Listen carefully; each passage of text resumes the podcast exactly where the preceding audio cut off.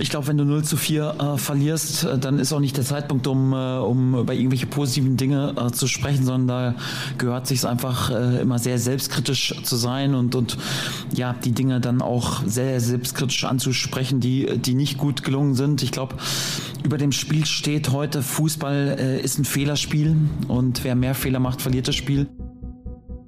Triumphe, Höhepunkte, auch bittere Niederlagen, Kuriositäten wie den Pfostenbruch.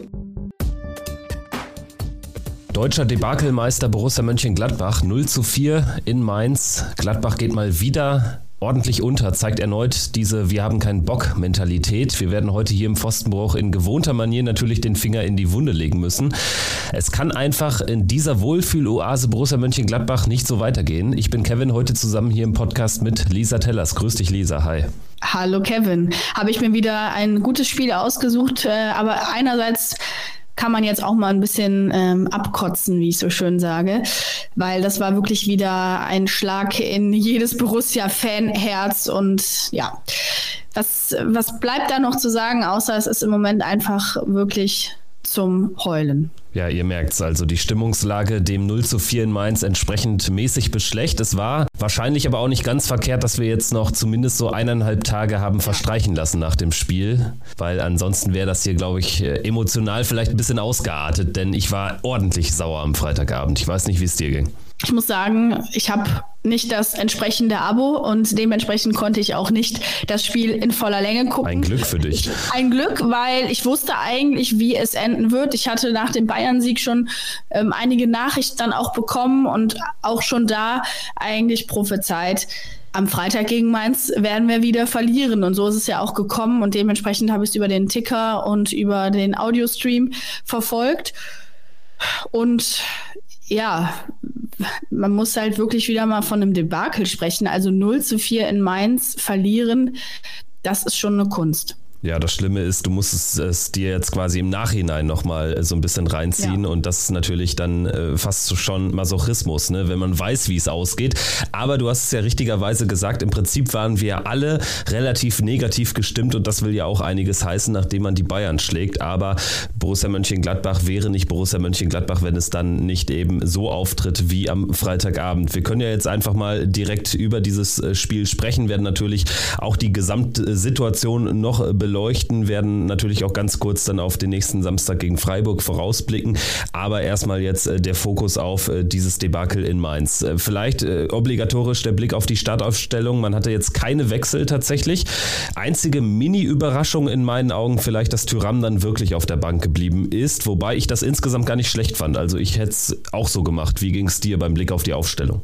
Geht mir eigentlich auch so. Allerdings gibt es halt für mich immer noch zwei, drei ähm, Fragezeichen, wo ich mich frage, wie lange dürfen die noch ähm, bescheiden spielen, um es jetzt mal ganz nett auszudrücken. Da ähm, spreche ich von einem Benzebaini, da spreche ich von einem Elvedi. Ähm, hat man ja in dem Mainz-Spiel wieder gesehen, wie verunsichert Elvedi im Moment ist. Und das ist er ja jetzt schon länger. Also es ist ja jetzt nicht, dass er seit zwei, drei Spielen ähm, unter seinem Niveau spielt, sondern das ist ja eigentlich schon vor der Winterpause eigentlich gewesen. Da hat es ja eigentlich schon angefangen.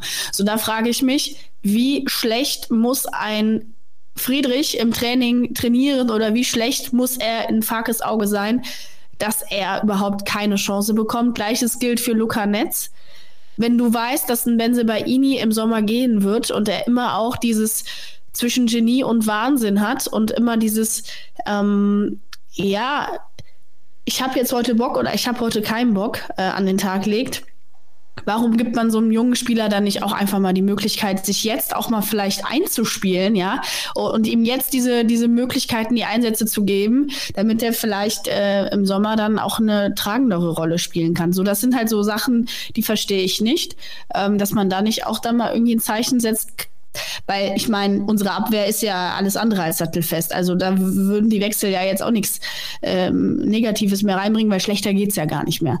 So, und das ist so ein bisschen, wo ich mich frage, warum? Äh, vorne finde ich es dann konsequent, Tyram rauszulassen, hinten ärgere ich mich ehrlich gesagt ein bisschen. Ja, gerade wenn man äh, sich jetzt diesen Spielverlauf anschaut, denn Nico Elvedi, über ihn müssen wir sprechen. Also im Prinzip war es von Borussia, so ehrlich muss man dann auch sein, bis dato ja ein relativ kontrolliertes Spiel, bis zu dem 0 äh, zu 1 eben maßgeblich durch dieses Rumstümpern von Nico Elvedi begünstigt. Bis dahin war Borussia gut im Spiel und hatte sich zumindest auch eine wirkliche Top-Chance herausarbeiten können, an deren Ende dann Manuel Kone nicht an ähm, etlichen Mainzer Abwehrspielern äh, vorbeischießen konnte. Also da kann man ihm kaum Vorwurf machen. Also er hat den Ball zumindest Richtung Tor gebracht. Es ging jetzt nicht in die Wolken oder so, aber es war dann eben sehr schwer, die Lücke dort zu finden. Und trotzdem war Borussia ganz gut im Spiel. Aber das haben wir auch schon häufig gesagt in dieser Saison und es hat am Ende zu nichts geführt. Im Gegenteil, der Gegner stört dann einmal im richtigen Moment, bringt in Person von Danny de Costa dann auch diese Top-Flanke und Lee köpft den perfekt getimt ins äh, linke Eck.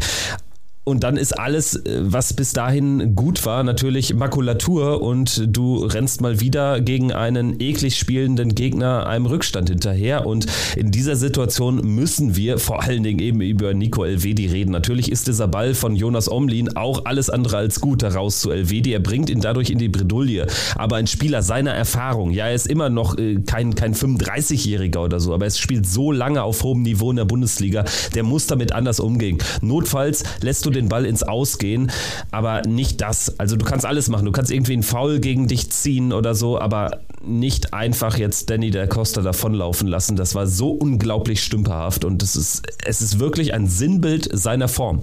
Absolut. Ähm, ist dann halt auch die Frage, wie macht man es dann richtig? Ähm, ist das dann ein richtiges Zeichen, ihn in der Halbzeit drinnen zu lassen, wenn man weiß, das war, es war ja auch nicht sein einziger Schnitzer, ne? Also in der ersten Halbzeit zwei, drei, äh, erinnere ich mich zumindest, wo er unsicher gewirkt hat, wo auch hätte mehr daraus entstehen können. Äh, tut man ihm dann gut damit, äh, wenn man ihn in der Halbzeit drin lässt? Oder muss man ihm dann in dem Fall das Vertrauen geben und ihn stärken und ihn drin zu lassen? Aber die Frage stellt sich ja für mich schon von Anfang an bei der Startaufstellung. Warum stelle ich Spieler auf, die offensichtlich außer Form sind?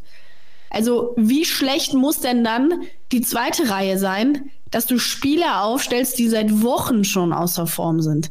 Und das verstehe ich nicht. Und das ist für mich ein fatales Zeichen auch von Daniel Farke. Und so kannst du ja überhaupt gar kein Feuer in diese Mannschaft reinkriegen, wenn du als, als Friedrich zum Beispiel weißt, du kannst eigentlich machen, was du willst, du kannst trainieren, wie du willst, spielst trotzdem nicht. Ja, du musst im Prinzip aus, sein, aus, seiner, aus seiner Position heraus musst du im Prinzip darauf hoffen, dass einer verletzt oder gesperrt ja. ist, so blöd es ja. klingt. Und das ist echt ein Zustand, ja, also der gibt natürlich dann auch ein klares Signal ähm, an diese Spieler oder auch an Luca Netz, das ist ein anderes Beispiel.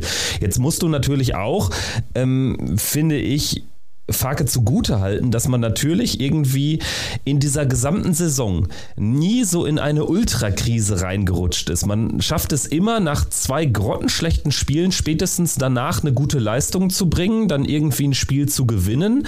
Gleichzeitig gilt das auch für manchen individuell, für manchen Einzelspieler. Also bei Nico Elvedi war es auch so, dass er hat diese Pannenserie begonnen ja in Bochum ja. Dann gegen Leverkusen diese unglaubliche ähm, Fehleinschätzung da bei diesem langen Ball, wo er dann hinter dem Leverkusener Offensivspieler nur noch hinterherrennen kann. Und jetzt ähm, in Mainz eben ein komplett indisponierter Auftritt. Und trotzdem liegt natürlich dann dazwischen unter anderem sein Tor in Berlin. Dann ja. kommt dieses Bayern-Spiel. Danach hast du dann natürlich auch als Trainer das Argument, vielleicht eben nichts zu verändern. Ich finde es ganz, ganz schwierig tatsächlich, ähm, da so, so, so ein klares Bild auch zu zeichnen. Und trotzdem habe ich bei manchen Spielern eben ein ähnliches Gefühl, wie, wie du es gerade beschreibst, weil ja Farke dann auch häufig damit argumentiert, das fing nach Bremen an, nach diesem 5 zu 1, dass er dann bewusst sich dafür entschieden hat, keine Wechsel vorzunehmen und die Spieler es wieder gut machen zu lassen. Mit der Argumentation kannst du natürlich wirklich, dann kannst du diese Spieler die gesamte Saison über hinweg durchspielen lassen. Und das finde ich dann auch ein bisschen schräg, gerade wenn man bedenkt, was Marvin Friedrich eigentlich für ein guter Innenverteidiger war, als er gekommen ist. Also wir haben uns ja alle über den Transfer gefreut, aber er scheint ja. überhaupt nicht ähm, zum, zum Farke-Fußball zu passen. Er kriegt halt auch gar nicht die, die Chance ne? und Möglichkeit. Das ist eigentlich, also Borussia Mönchengladbach hat ihn offensichtlich schlechter gemacht, muss man ganz ehrlich mal so festhalten, weil ja, der wird halt irgendwie gar nicht berücksichtigt. Ähm, dann müssen wir auch über Leiner sprechen. Äh, haben wir ja auch lange Zeit gesagt, ey, der ist ja komplett weg vom Fenster, der hat ja überhaupt gar keine Chance bekommen. Jetzt auf einmal ist er wieder da, aber irgendwie auch nicht mehr der Alte. Es scheint irgendwie auch ein bisschen generell runterzuziehen. Ne? Also ich glaube, äh, wenn, wenn, wenn das Kollektiv halt nicht funktioniert, dann, dann zieht es auch jeden Einzelnen nochmal runter. Ja, Leiner ist äh, definitiv am 0-2 mit äh, beteiligt, hat da viele Aktien dran an dem Gegentreffer. Vielleicht vorher noch ganz kurz natürlich diese andere Hiobs-Botschaft dann nach dem äh, Tor. Jonas Omlin musste verletzt runter. Zum Glück hat sich jetzt herausgestellt, einen Tag später ist es nur eine Zerrung. Also das ist ja das einzig Positive. Wenn man irgendwas Positives aus diesem Freitag ziehen will, das einzig Positive im Negativen, Jonas Omlin damit jetzt maximal, sag ich mal, wenn überhaupt, ein Spiel raus. Ja, definitiv, wobei ich mittlerweile auch mit, jetzt ist Jan Olszowski leider auch verletzt, das muss man ja dazu sagen, auch nicht mehr so Bauchschmerzen habe. Tut mir auch echt leid für einen Tobi Sippel. Ich mag den echt gerne, aber ich habe weniger Bauchschmerzen, wenn Jan Olszowski im Tor steht als Tobi Sippel, weil irgendwie wirkt er für mich auch nicht ähm, ja, gefestigt irgendwie ich, ich habe das Gefühl, er bringt noch ein bisschen mehr äh, Verunsicherung rein, als eh schon drin ist. Ja, ja, das hatte man äh, auch am Freitag gemerkt, dann gerade bei dem 0-2. Du merkst halt auch, er ist überhaupt nicht in die Abläufe eingebunden. Dann macht er so einen ganz kleinen Roller, rollt den Ball zu Leiner und der weiß so gar nichts damit anzufangen, spielt dann auch einen falschen Pass raus, ich glaube auf Hofmann und dann geht's dahin und fünf Sekunden später kann Sippel nur noch zur Seite abwehren und Ingwatzen ist dann auch, auch das sinnbildlich einfach schneller am Ball, schaltet schneller schneller, staubt ab zum 2-0 und spätestens in dem Moment hatte ich den Kaffee völlig auf. Ja, Ballbesitz, Fußball hin oder her, aber bitte nicht im eigenen 16er, wenn du nicht das, nicht diese Ballkontrolle hast und schon erst gar nicht dieses Selbstbewusstsein, dich hinten aus dem 16er spielerisch zu befreien, dann hau diesen Ball einfach mal weg. Das war ja auch also wieder ein geschenktes Tor ähm, wo Hofmann dann da auch völlig unnötig sich da versucht, noch irgendwie rauszudribbeln und ja, es ist irgendwie nicht so ganz zu greifen im Moment alles, ja, was da in den Köpfen abgeht. Dann gab es zumindest noch eine Top-Chance für Markus Thüram, der gerade eingewechselt worden war in der 66. Minute für Hannes Wolf gekommen ist. Und er steht dann plötzlich alleine zentral vor Robin Zentner. Und für mich müssen wir da auch Natürlich können wir sagen, Zentner hat das überragend gemacht. Klar, wenn du so ein 1 gegen 1 hältst, dann hast du immer gute Argumente als Torwart. Aber ich finde, wenn wir da den Zitat ähm, besten Stürmer der Mittelstürmer der Liga haben, dann musst du aus diesen Situationen einfach mehr machen. Und es ist zum wiederholten Male, dass Markus Thüram diese 1 zu 1 Chance einfach nicht nutzen kann. Und das wäre dann natürlich nochmal vielleicht ein Signal gewesen. Dann wäre vielleicht dann auch nochmal ein bisschen positive Stimmung aufgekommen und man hätte sich vielleicht nochmal gegen dann vielleicht etwas nervösere Mainzer zu einem 2-2 bringen können. Aber ja, wenn du solche Chancen nicht nutzt, dann war aber wirklich allerspätestens klar, hier ist die Messe komplett gelesen. Ja, das war definitiv so. Wenn du dann vorne deine wenigen Chancen auch nicht nutzt, die du, die du bekommst, und das ist ja auch ein Punkt, wo wir drüber reden müssen, dass Borussia Mönchengladbach sich ja kaum noch gefährliche jetzt mal das Bayern-Spiel ausgenommen, Chancen erarbeitet und kreiert. Ähm, das ist ja wirklich ähm, teilweise auch Mangelware ja, dann kannst du halt auch nicht gewinnen, wenn du hinten sowieso so schlecht spielst in der Abwehr und vorne wenige Chancen kreierst oder wenig zwingende Chancen, dann wird es halt schwer, Bundesligaspiele zu gewinnen. Und dann äh, entschied Ajorg, der lange Mainzer Stürmer, dieses Spiel endgültig, macht das 3 zu 0. War auch ein komplett einfach kassiertes Tor. Also ich glaube, es ist Lee, der dann den Pass einfach in die Schnittstelle spielt. Ajorg ist gar nicht in einer Top-Position. Also er kommt ja von ganz weit außen und sorry, Tobi Sippel fällt da auch wie eine Bahnschranke in der Situation. Ja, definitiv. Und dann haben wir noch das 0 zu 4. Das dürfen wir auch nicht unterschlagen, auch wenn es weh tut. Viper, 17 Jahre jung, macht sein erstes Bundesligator. Kollege Yannick Sorgatz von der Rheinischen Post hat jetzt, glaube ich, nochmal ermittelt. 27 Prozent aller Spieler in der Bundesliga haben ihr erstes Tor in ihrer Karriere gegen Borussia Mönchengladbach erzielt. Also das passt auch ins Bild. Und auch da passt ins Bild die Verteidigung von Nico Elvedi. Das ist ja unter aller Kanone. Wie kann man denn so unglaublich stümperhaft da stehen? Also es hätte keinen Unterschied mehr gemacht, wenn er einfach in der Halbzeit drin geblieben wäre und äh, Friedrich auch nicht gekommen wäre. Also der Viper hat ja keinen Gegenspieler in der Situation. Das Nein. gibt es doch gar nicht. Ja, also generell auch, wie, wie, wie groß die Abstände waren. Also du, war, du warst ja gar nicht dran am Mann. Also die haben ja, die konnten ja flanken, wie sie wollten. Äh, und generell so viel Platz dann auch in der Mitte, also nicht nur beim 1 zu 0, sondern generell. Also ja, was soll man dazu noch sagen? Ich finde, es sagt halt auch einiges aus über die Truppe, dass sie es so regelmäßig dann auch versteht, wie auch in Berlin, sich richtig abschlachten zu lassen. Und es ist jetzt auch unter Daniel Farke im 22. Bundesligaspiel schon die dritte herbe Klatsche. Und das alles gegen Mannschaften, wo du das eigentlich nicht erwartest, wenn du dir die Einzelspiele anschaust. Bremen, Hertha und äh, jetzt Mainz. Gegen Hertha waren es zwei Tore in der Nachspielzeit, jetzt wieder ein Treffer in der Nachspielzeit, wo du einfach nur noch als Fan sagen musst, mir ist das peinlich, was die machen. Also die, die müssen doch auch irgendwie einen Rest von, ich sag mal, Selbstliebe haben, dass sie eben nicht sich komplett abschlachten lassen, dann auch in äh, dieser Regelmäßigkeit. Und wenn wir über Borussia Mönchengladbach sprechen, sprechen wir eben über eine Mannschaft, die auch in den letzten drei Saisons nur minimalst verändert worden ist. Und ich habe mir mal ähm, rausgeschrieben, in den letzten 64 Pflichtspielen hat Borussia Mönchengladbach zehnmal mindestens mit einem drei Toren Unterschied verloren. Darunter dreimal 0-6, darunter 0-3 in Hannover. Das ist eine unglaubliche Statistik. Ja, das sagt schon viel auch über den Charakter aus, ne? wenn man sich dann hinten raus auch immer wieder so abschlachten lässt, wie du es dann eben auch sagst, ob es jetzt Berlin ist oder auch gegen Mainz. Ähm, ja, Selbstliebe, Selbstwertgefühl könnte man dann aber mit reinbringen. Äh, Wo ist das hin? Also das scheint einfach ja völlig egal zu sein, den, ob sie jetzt 03, 04 oder 05 verlieren. Ja, machen wir dann. Äh, hinten raus haben wir dann keine Lust mehr. Und genau diese Mentalität hat Borussia mal wieder an den Tag gelegt. Das ist wirklich eine Schande. Wenn wir mal über statistische Werte sprechen, ähm, da gibt es ja auch immer große Diskussionen um die Wichtigkeit oder die Unwichtigkeit zum Beispiel von der Laufstatistik. Und ich habe das Gefühl, dass Daniel Farke das schon nicht schmeckt und auch Roland Wirkus das nicht schmeckt, dass man von Seiten der Journalisten immer wieder vor Augen geführt bekommt, wie desaströs Borussias Bilanz bei den Läufen, bei den Sprints ist. Also jetzt auch in Mainz war man wieder acht Kilometer äh, weniger unterwegs gewesen, 50 Sprints weniger. Und klar kann man auch irgendwelche Argumente dafür finden, dass in diesem ballbesitzorientierten Fußball das jetzt vielleicht nicht so entscheidend ist.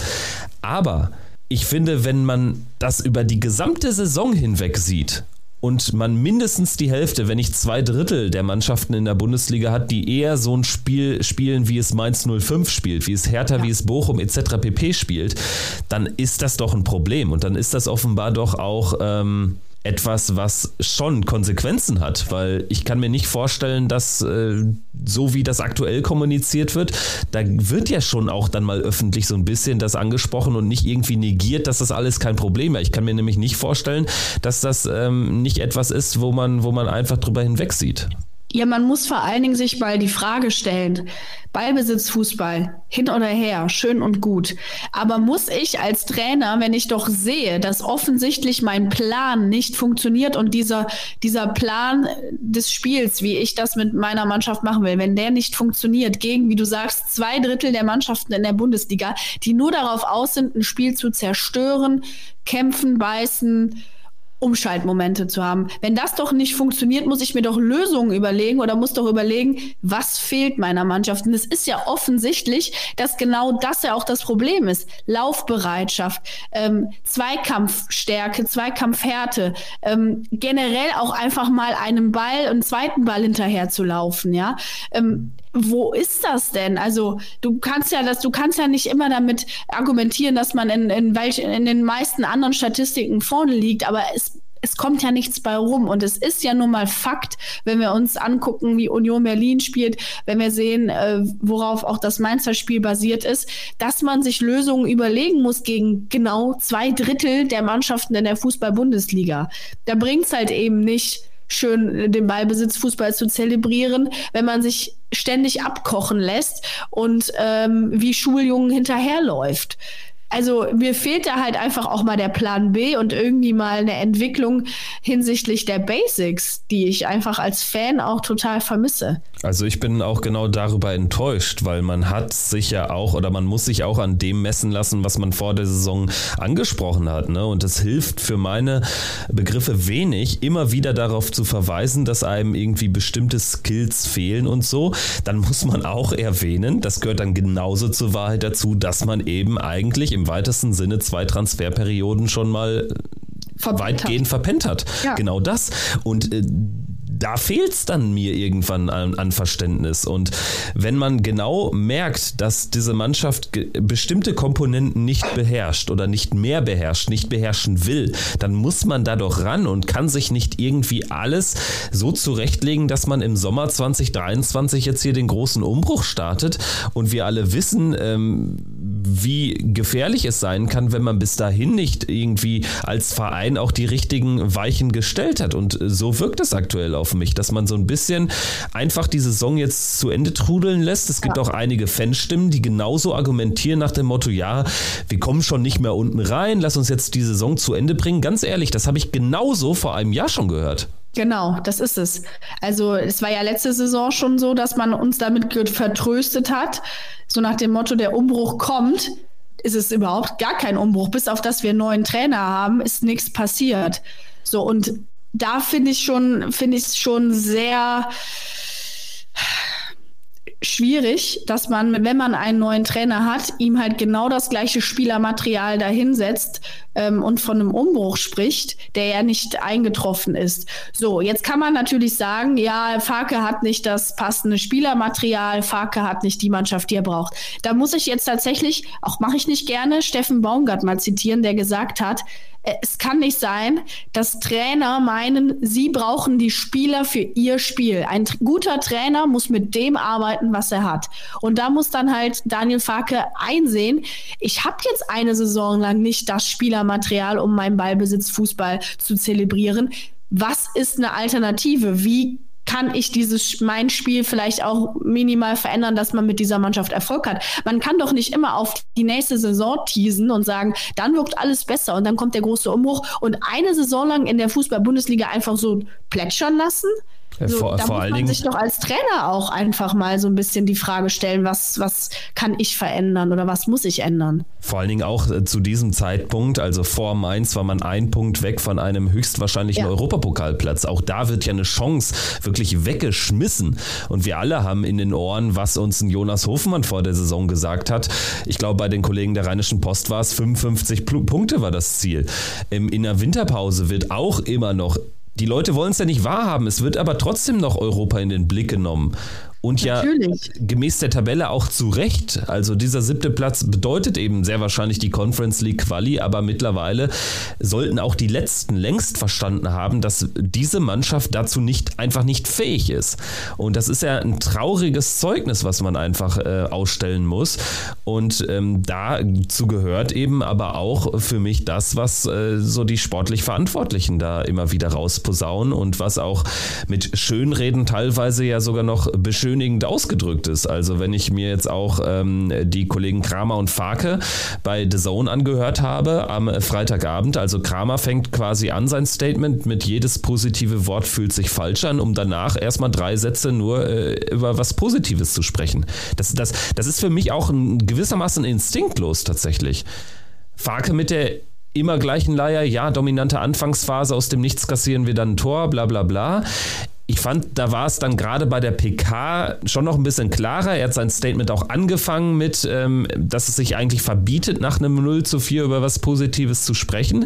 Aber gerade auch so ein, so ein Christoph Kramer, also da, um in dem Bild zu bleiben, habe ich den Kaffee dann auch schon auf, wenn er anfängt, da sein Statement äh, vorzulesen, was so unglaublich weichgespült ist. Und wenn das einer deiner Führungsspieler ist, ja dann gute Nacht da muss man dann halt auch, ich kann es mir halt wirklich schwer vorstellen, dass Daniel Farke in der Kabine und intern deutlich äh, kritischer ist oder irgendwie auch mal deutlicher ist. Ich kann es mir am besten Willen nicht vorstellen, wenn ich ihn dann so reden höre. Und das ist, finde ich, gefährlich. Jetzt hat man mal zumindest von Roland Wirkus die ersten kritischen Töne auch gehört oder auch mal deutlichere Töne. Ähm, aber gibt es die auch intern? Und wenn ja, erreicht sie überhaupt jede? Also da ist dann auch die Frage, kommt das überhaupt bei allen an? Ich kann, ich weiß es halt nicht, wie, wie intern kommuniziert wird, wie intern gesprochen wird. Ich kann es mir einfach bei Daniel Farke sehr schwer vorstellen, dass er da auch mal ein bisschen auf den Tisch haut. Aber mittlerweile oder es ist Zeit also wenn dich jetzt, wann dann? Also es kann wirklich richtig böse noch enden und, und gefährlich werden. Äh, meinetwegen nicht mehr unbedingt Abstiegskampf bedeuten, aber wir können ja nicht einfach diese Saison so austrudeln lassen und das als Fan auch aushalten müssen, was, was Borussia uns da teilweise bietet das ist das, was mir am meisten Sorgen bereitet. Also, dass man sich jetzt äh, damit anfreunden wird müssen, die Saison ähnlich zu beenden wie die letzte. Ich denke, das sollte allen klar sein, spätestens nach diesem Spiel. Aber was da an Porzellan zerschlagen wird, also man muss ja den, den Fans, den Ultras, auch die, ja, ich glaube, verspätet dann in Mainz ankamen, weil sie noch im Stau standen, man muss denen ja ein großes, großes Lob attestieren, dass es da eben keine zu großen Unmutsäußerungen tatsächlich gibt. Also, die sind ja immer noch eher auch positiv und versuchen die Mannschaft zu pushen. Das war nach Hertha so. Man hat es dann, äh, was ich gut fand, nach Bayern unterlassen, jetzt irgendwie da groß zu feiern, weil man erstmal jetzt auch äh, diese Saison irgendwie normale Fahrwasser bringen wollte eben.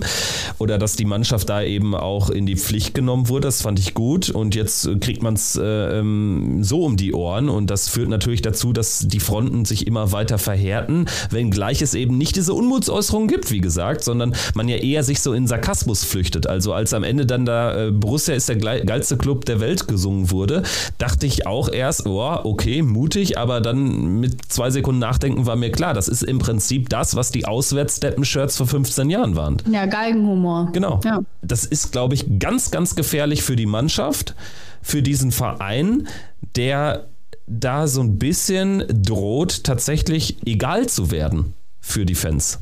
Ja, genau. Dieses, äh, das sehe ich auch als sehr kritisch und vor allen Dingen auch als gefährlich, dass man halt die Fans jetzt in dieser Saison wieder verliert, muss man ja sagen. Also unter Adi Hütter war es ja schon ein Riss. Dann hatte man das Gefühl, so zu Beginn der Saison, ähm, da hat Farke die Fans mitgenommen. Es gab eine Euphorie. Ähm, die hat dann vielleicht neun, zehn Spieltage maximal angehalten. Und jetzt geht es schon wieder in so eine Richtung, die gefährlich ist für einen Verein wie Borussia Mönchengladbach, dass die Fans sauer sind, dass die Fans in so eine Egalhaltung irgendwann verfallen und in eine, ach ja, heute verlieren wir ja sowieso wieder auswärts. Und das ist halt wirklich, äh, wenn dieses Feuer irgendwann fehlt und dieses äh, unbedingt zu dem Verein zu stehen, dann wird es gefährlich, weil nur gemeinsam schafft man es halt wirklich erfolgreich zu sein. Und wenn man die Fans jetzt wieder verliert, dann hat man als Borussia Mönchengladbach ein Problem, weil dann ist es auch deutlich schwieriger, diesen Umbruch im Sommer zu vollziehen. Wie siehst du denn eigentlich die Stimmung aktuell so auch abseits der, der Stadien von den Äußerungen dort? Also du bist ja eben auch vor Ort deutlich näher als ich. Ähm, wie nimmst du das wahr? Also die Stimmung in der Stadt, rund um den Verein, bei Fans, die jetzt auch vielleicht nicht in jedem Auswärtsspiel im Stadion sind, etc. pp. Ja, genau so, dass Borussia mittlerweile egal wird. Und dass viele keinen Bock mehr drauf haben, sich ihr Wochenende versauen zu lassen von dieser Truppe, muss man halt ganz ehrlich so sagen, dass irgendwie dieses Feuer, diese Euphorie total weg ist. Also ich spüre da gar nichts mehr von. Und auch, wie du schon gesagt hast, nach einem Bayern-Sieg, dass da überhaupt keine Euphorie entstanden ist, weil alle wussten, nächste Woche kriegen wir wieder auf die Fresse. Das gegen Mainz. So, so du, diese Euphorie nach einem Bayern-Sieg, die hast du ja gar, also ich habe sie gar nicht wahrgenommen. Ich habe überall dieses Skeptische auch äh, gespürt. Ja, und irgendwie fehlt im Moment so wirklich dieses, dieses Feuer, so diese, diese unbedingte äh, Liebe würde ich gar nicht mal sagen, weil wir alle, alle Fans äh, irgendwie Borussia noch in ihrem Herzen tragen.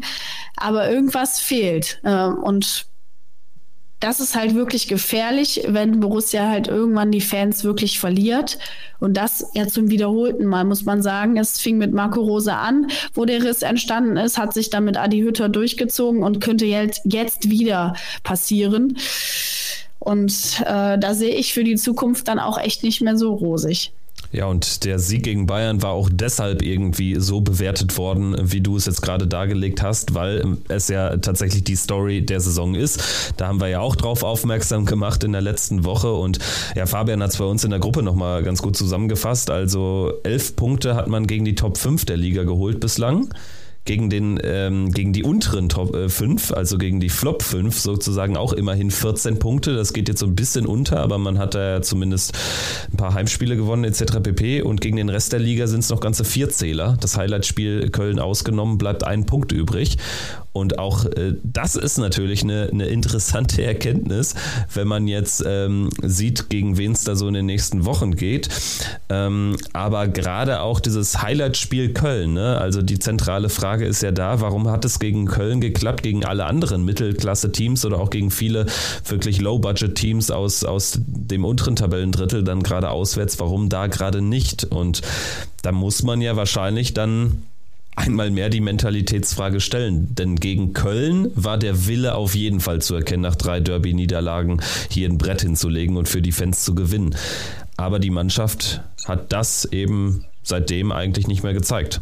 Ja, sie brennt halt immer nur in den Highlight-Spielen ähm, und äh, dazu gehört ja Köln eben auch. Deswegen hat es da auch funktioniert. Und das ist halt äh, das, was die Fans auch aufregt, äh, dass man in den Highlight-Spielen äh, schön und gut, wenn man gegen Leipzig gewinnt, gegen Dortmund und gegen Bayern. Das ist, mag vielleicht dann erstmal als Fan schön sein, aber wenn du dann gegen alle anderen Teams so schlecht spielst, dann macht das halt auch wieder alles kaputt. So und Highlight-Spielen so nach dem Motto, jetzt stellen wir uns auf die große Bühne, dann plötzlich äh, ein Tyram-Player, Benzebaini und äh, hast du nicht gesehen, dann plötzlich alle wieder groß aufspielen, weil sie dann ihre große Fußballbühne haben und gegen Mainz, äh, gegen wen haben wir denn da? Augsburg, äh, spielst du dann halt einfach wieder Kacke. So, und das regt mich halt total auf, so dass man offensichtlich in den Highlight-Spielen, das hat ja selbst Farke so auch gesagt auf der Pressekonferenz, in den Highlight-Spielen, da sind wir immer stark.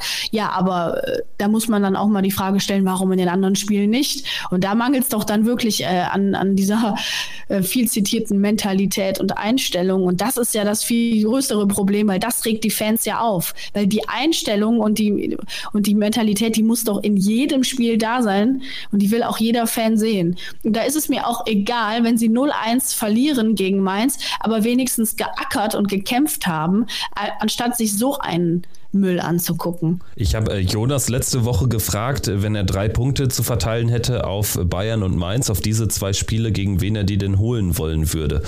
Und ähm, wir sind am Ende schon zu der Erkenntnis gekommen, dass es wahrscheinlich für den Gesamtverein besser wäre, für die Stimmungslage, wenn man einfach mal in Mainz gewonnen hätte, 1-0 und gegen die Bayern nach großem Kampf 2-3 verliert oder so. Ne?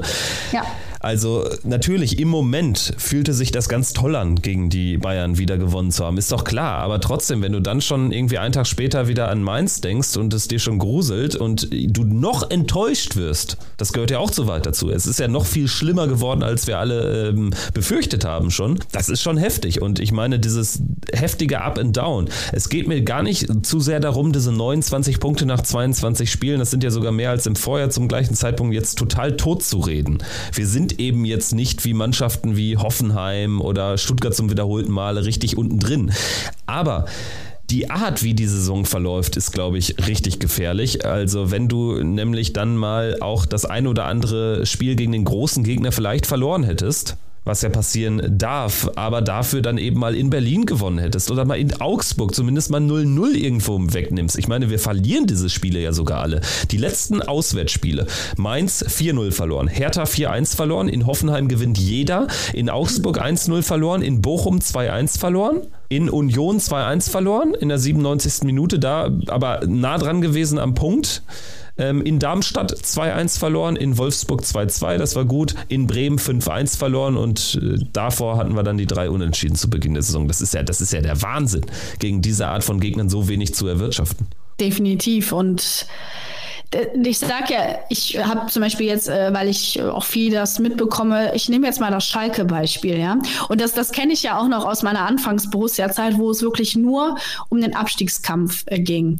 Aber bei Schalke, ja, die haben die Fans, die stehen sowas von hinter ihrer Mannschaft, weil sie spüren und merken und sehen, dass diese Mannschaft will, dass diese Mannschaft brennt, dass die Mannschaft sich aufopfert. Mehr wollen die gar nicht sehen. Und wenn dann am Ende die Qualität reicht, dann kannst du, kannst du aber sagen, ja, okay, es hat nicht gereicht, aber die Mannschaft hat alles gegeben.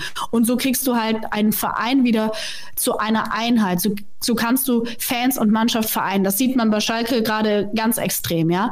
Ähm, dass die Fans da abreißen, das ist wirklich Wahnsinn, weil sie aber auch spüren, dass die Mannschaft alles gibt. Aber das Gefühl hast du bei Borussia Mönchengladbach ja fast nie, außer eben bei Spielen gegen Bayern, Dortmund und Leipzig. Und das regt halt auf und das macht äh, so sauer, wenn man dann gerade auch gegen diese Gegner jedes Mal entweder eine Klatsche kassiert oder halt einfach so mit so einer Egalhaltung ins Spiel geht. Und, und so kannst du halt einfach auch nicht mehr eine Einheit ähm, herstellen. Und so entfernt man sich halt auch immer mehr von den Fans. Und das ist halt super gefährlich, weil wenn Borussia Mönchengladbach ja einen stark gemacht hat in den vergangenen Jahren, dann dass man halt eben als Einheit aufgetreten ist. Und wenn man halt jetzt zu so einem, in Anführungsstrichen, Chaos-Club wird, wo äh, wo Verein und Fans sich immer mehr voneinander entfernen oder eben auch äh, sauer aufeinander sind, dann kann es wirklich gefährlich werden, weil dann kannst du auch so einen Umbruch im Sommer halt nicht mehr so einfach angehen, weil du musst für so einen Umbruch wirklich alle zusammenkriegen, vereinen, damit so ein Umbruch auch mitgetragen wird. Aber wenn du mit dieser Saison jetzt im Moment schon eigentlich diese ganze Stimmung verkackst, äh, und, und die Fans vom Verein irgendwie entfernst, dann wird es halt schwierig, so einen Umbruch gemeinsam anzugehen. Und Stichwort Umbruch, äh, darüber können wir ja auch noch mal ein bisschen detaillierter sprechen. Äh, das ist ja schon so das zentrale Thema, was jetzt so über allem äh, schwebt. Also es sind jetzt noch zwölf Spiele in der Liga und man wird danach sich zwangsläufig ganz anders aufstellen müssen. Also A, weil man, weil diese Mannschaft neue Impulse braucht. Das ist ja jetzt so oft deutlich geworden in den letzten letzten Jahren. Also man hat da schon viel verschenkt. Deshalb muss man da ganz viel tun. Es werden Spieler den Verein ablösefrei verlassen, das ist auch klar. Und es werden vielleicht Spieler wie Jordan Bayer auch nicht zurückkommen.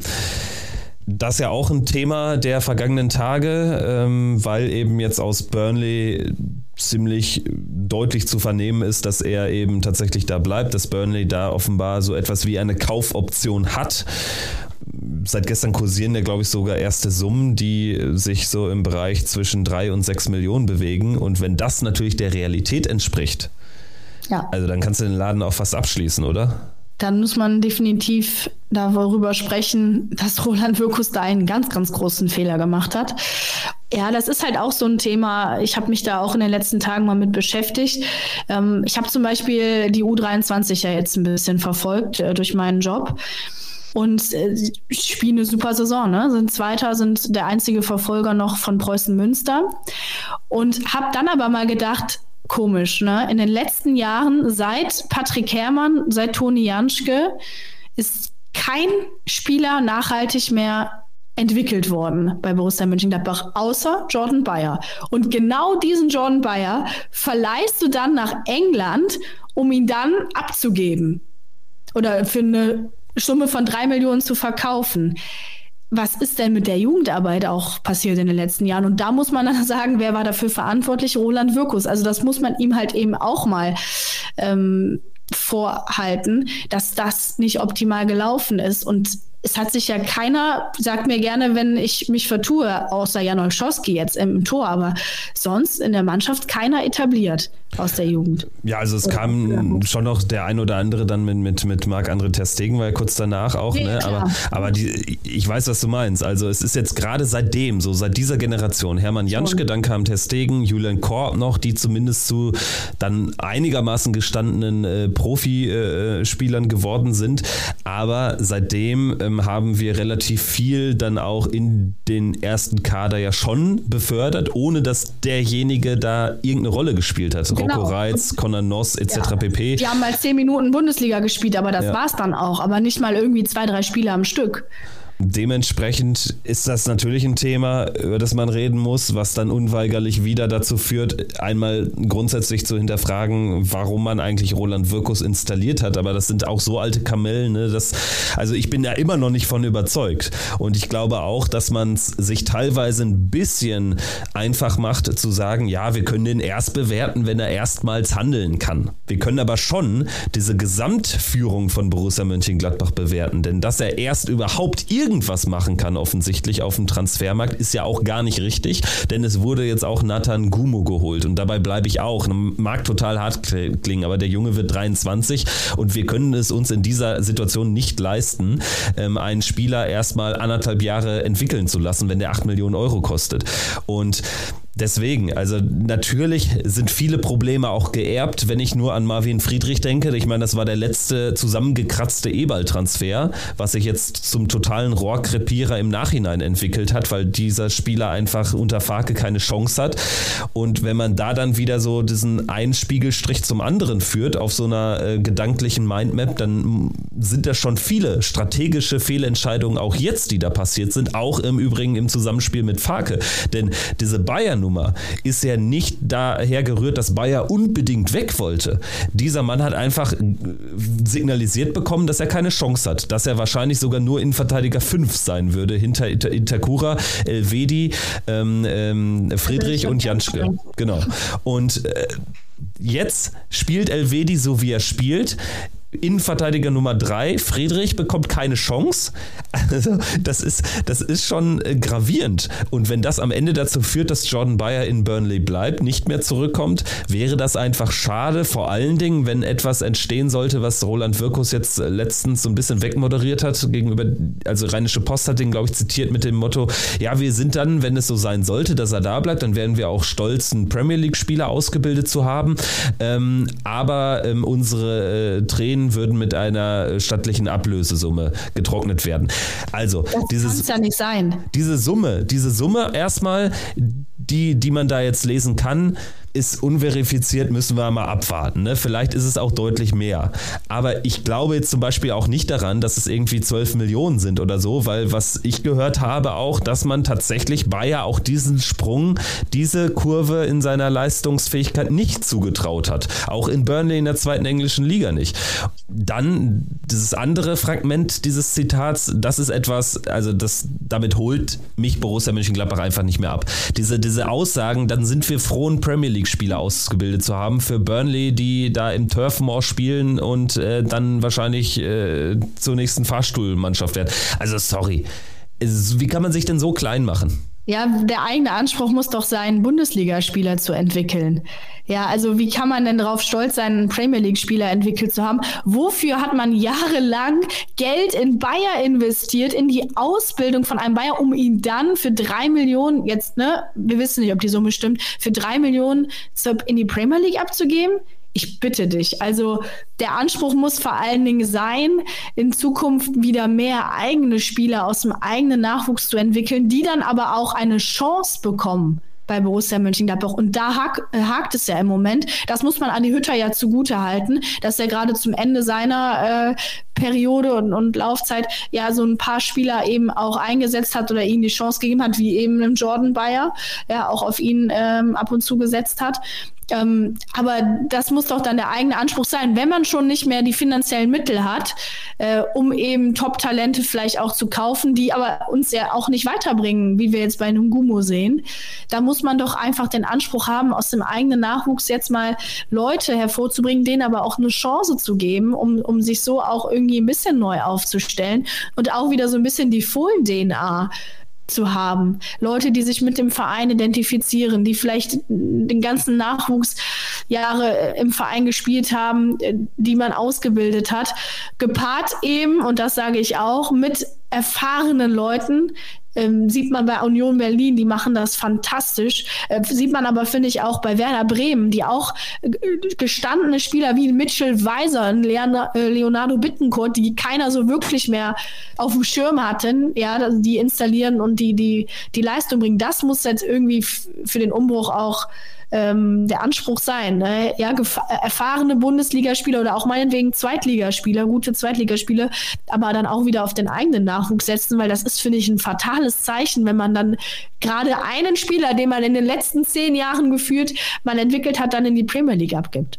Ja, also ich merke, du bist eh nicht skeptisch, was jetzt so diesen Umbruch betrifft. Ne? Ähm, wenn wir jetzt auch mal äh, auf den Rest der Saison blicken, denn wir leben jetzt auch im Hier und Jetzt, äh, auch da ist, denke ich, klar geworden, dass wir beide jetzt nicht mehr den großen Sprung erwarten und nee. Ich für meinen Teil glaube auch daran, dass sich an diesem Up and Down überhaupt nichts ändern wird. Also ich glaube, wir werden nicht die letzte Klatsche erlebt haben.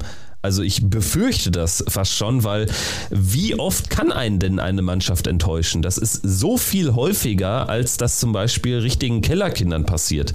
Also der VfL Bochum enttäuscht so gravierend nicht so häufig wie Borussia Mönchengladbach mit diesen Spielern. Wo es mir dann auch ein bisschen grummelig im Magen wird, ist, äh, dass man tatsächlich gerade in der Führungsstruktur der Mannschaft so viel machen muss. Es ist ja nicht einfach damit getan, jetzt entwicklungsfähige Spieler zu holen oder dann auch ein paar erfahrene Spieler so aus ja, unteren, unteres Tabellendrittel Bundesliga oder oberes zweite Liga. Man braucht vor allen Dingen auch neue Köpfe in diesem Team. Denn äh, erst recht sollte Lars Stindl sogar gehen, fehlt da ein ganz wichtiger Mann für die Kabine. Und äh, die anderen Spieler, die da äh, deren Wort Gewicht hat, jetzt mal vielleicht äh, abgesehen von Jonas Omlin, dem ich so eine Entwicklung zutraue. Der scheint da schon jemand zu sein, der auch klar und auch mal kritisch kommuniziert, was ich gut finde. Aber so andere Spieler, Janschke Hermann, spielen keine Rolle mehr. Ich äh, finde auch, ähm, generell feiern wir vielleicht ein bisschen zu sehr dann so eine Verlängerung von Christoph Kramer ab. Auch da kann man mal die Frage stellen, ob sich das nicht alles abnutzt oder ob man dann jetzt vielleicht dann irgendwie in zwei Jahren auch sagt, auch irgendwie hätte es jetzt auch ein Jahr weniger auch getan bei ihm. Ne? Also äh, sowas solche Zeichen gibt es da für mich. Und deswegen vielleicht jetzt auch gegen Ende, bevor wir noch ganz kurz auf Freiburg zu sprechen kommen, wie ist denn dein Gefühl? Also wie viel muss ich denn da eigentlich tun, dass du sagst, ähm, Borussia ist wieder besser aufgestellt oder muss man sogar vielleicht dann da auch mal die Vereinsführung richtig, also Präsidium und so auch mal erwähnen? Weil auch da, das da ist Präsidium. Du ja nichts von. Du hörst ja nichts davon. Das ist unsichtbar. Ja, und da muss man dann Roland Wirkus auch zugute halten. Er ist ja der Einzige, der in irgendeiner Weise in der Öffentlichkeit präsent ist. Ansonsten hörst du von einem Bonhoff, von einem Meier, äh, geschweige denn von einem Königs, nichts, gar nichts. Also da tut er mir ja auch schon wieder leid, der Roland Wirkus, dass er da als Einziger sich in den Wind stellt ähm, und das Ganze aushalten muss. Aber da ist ja gar nichts die, die, also die schlafen gefühlt. Also sind im Winterschlaf. Du kriegst ja nichts von denen mit und da muss sich auch was tun. Also das kann ja nicht sein. Also es gibt viel zu viel zu tun und das bereitet mir ehrlich gesagt Bauchschmerzen, weil es ist ja nicht nur ein Umbruch äh, im, im Kader, sondern es muss im Verein auch einiges äh, sich tun und da bin ich skeptisch, dass sich da groß was verändern wird.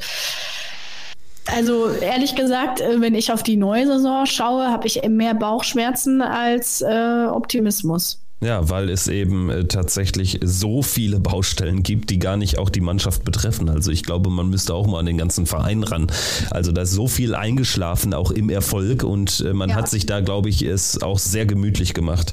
Und das führt dann auch zu so einer Unsichtbarkeit irgendwie, auch jetzt. Ne? Also ja, keine Ahnung, sitzen wir einfach aus ne? und dann kommt einem die Mannschaft ja zumindest zugute, dass sie dann irgendwie nach so zwei, drei schlechten Spielen dann zumindest mal wieder eine Duftmarke setzt und dann hat man wieder zwei, drei drei Wochen Ruhe. Und das ist, glaube ich, auch dieser Kern dieser, dieser Spielzeit, weshalb sie ja. so unglaublich unbefriedigend ist und trotzdem nicht dazu führt, dass man Grundsätzliches hinterfragt, was nicht dazu führen soll, dass ich jetzt sage, hier, wir brauchen jetzt den Kopf des Trainers oder so oder wir müssen den Sportdirektor jetzt auswechseln. Mir fehlt jetzt gerade nur trotzdem die Vorstellung oder, oder das Verständnis dafür, dass manche auch so, so eine, so eine ähm, Nibelungentreue haben irgendwie. Also das habe ich zum Beispiel auch nicht. Ich würde mich da schon eher irgendwo in der Mitte verorten. Ich kann jetzt nicht sagen, ach hier, Daniel Farke, Roland Wirkus, das sind die richtigen Männer am richtigen Ort und die werden das schon richten. Also so optimistisch bin ich auch nicht, überhaupt nicht.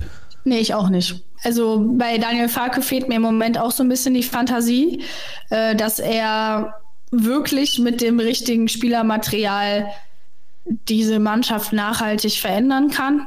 Also mir fehlt da aktuell auch einfach die wirklich die Fantasie und der Optimismus, dass er wirklich groß noch was bewegen kann.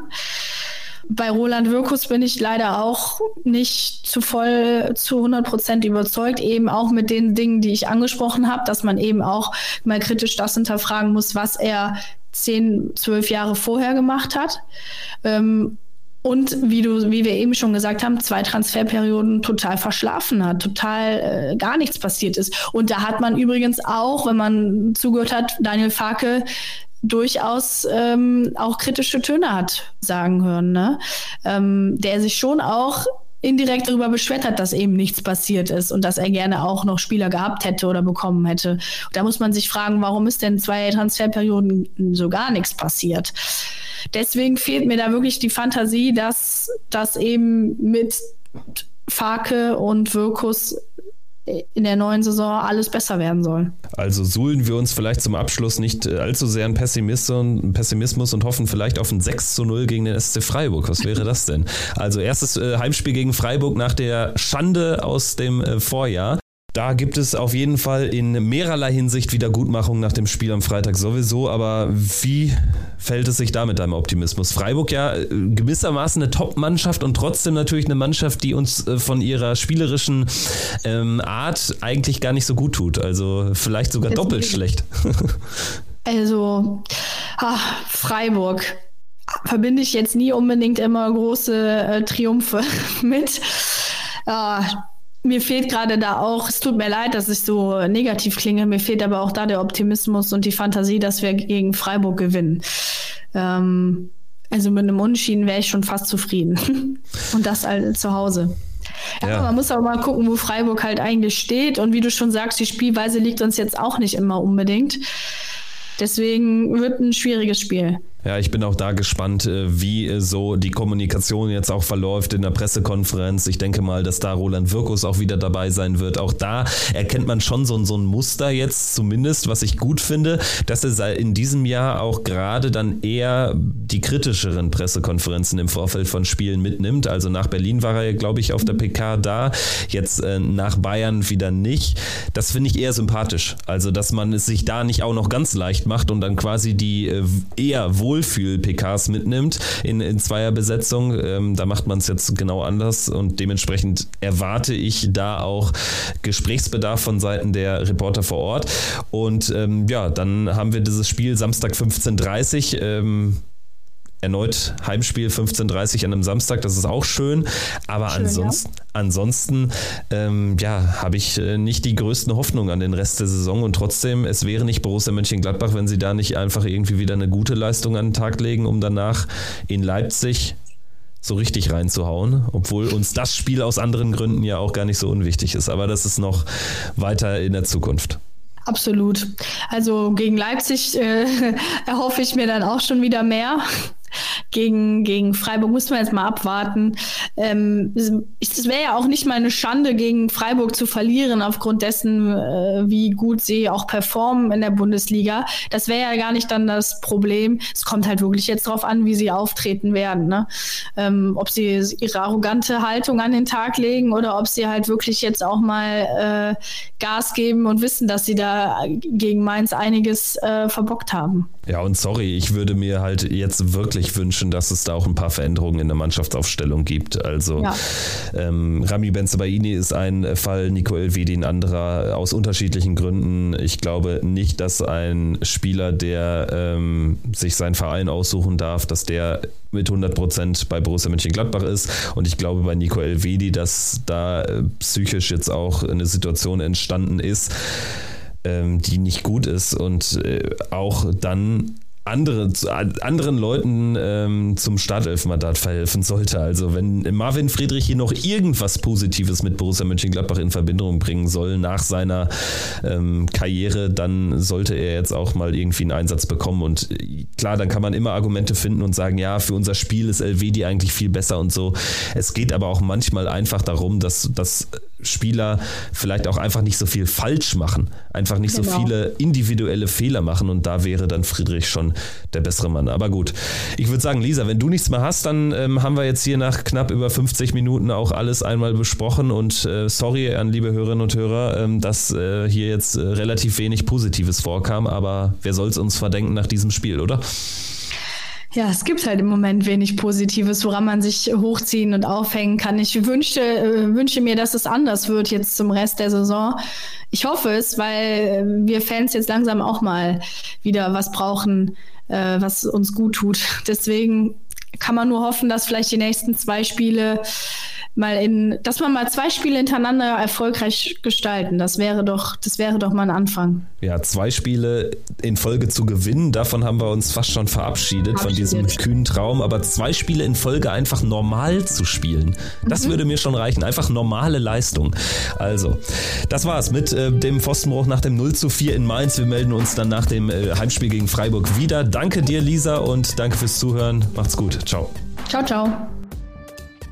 Triumphe, Höhepunkte, auch bittere Niederlagen, Kuriositäten wie den Pfostenbruch.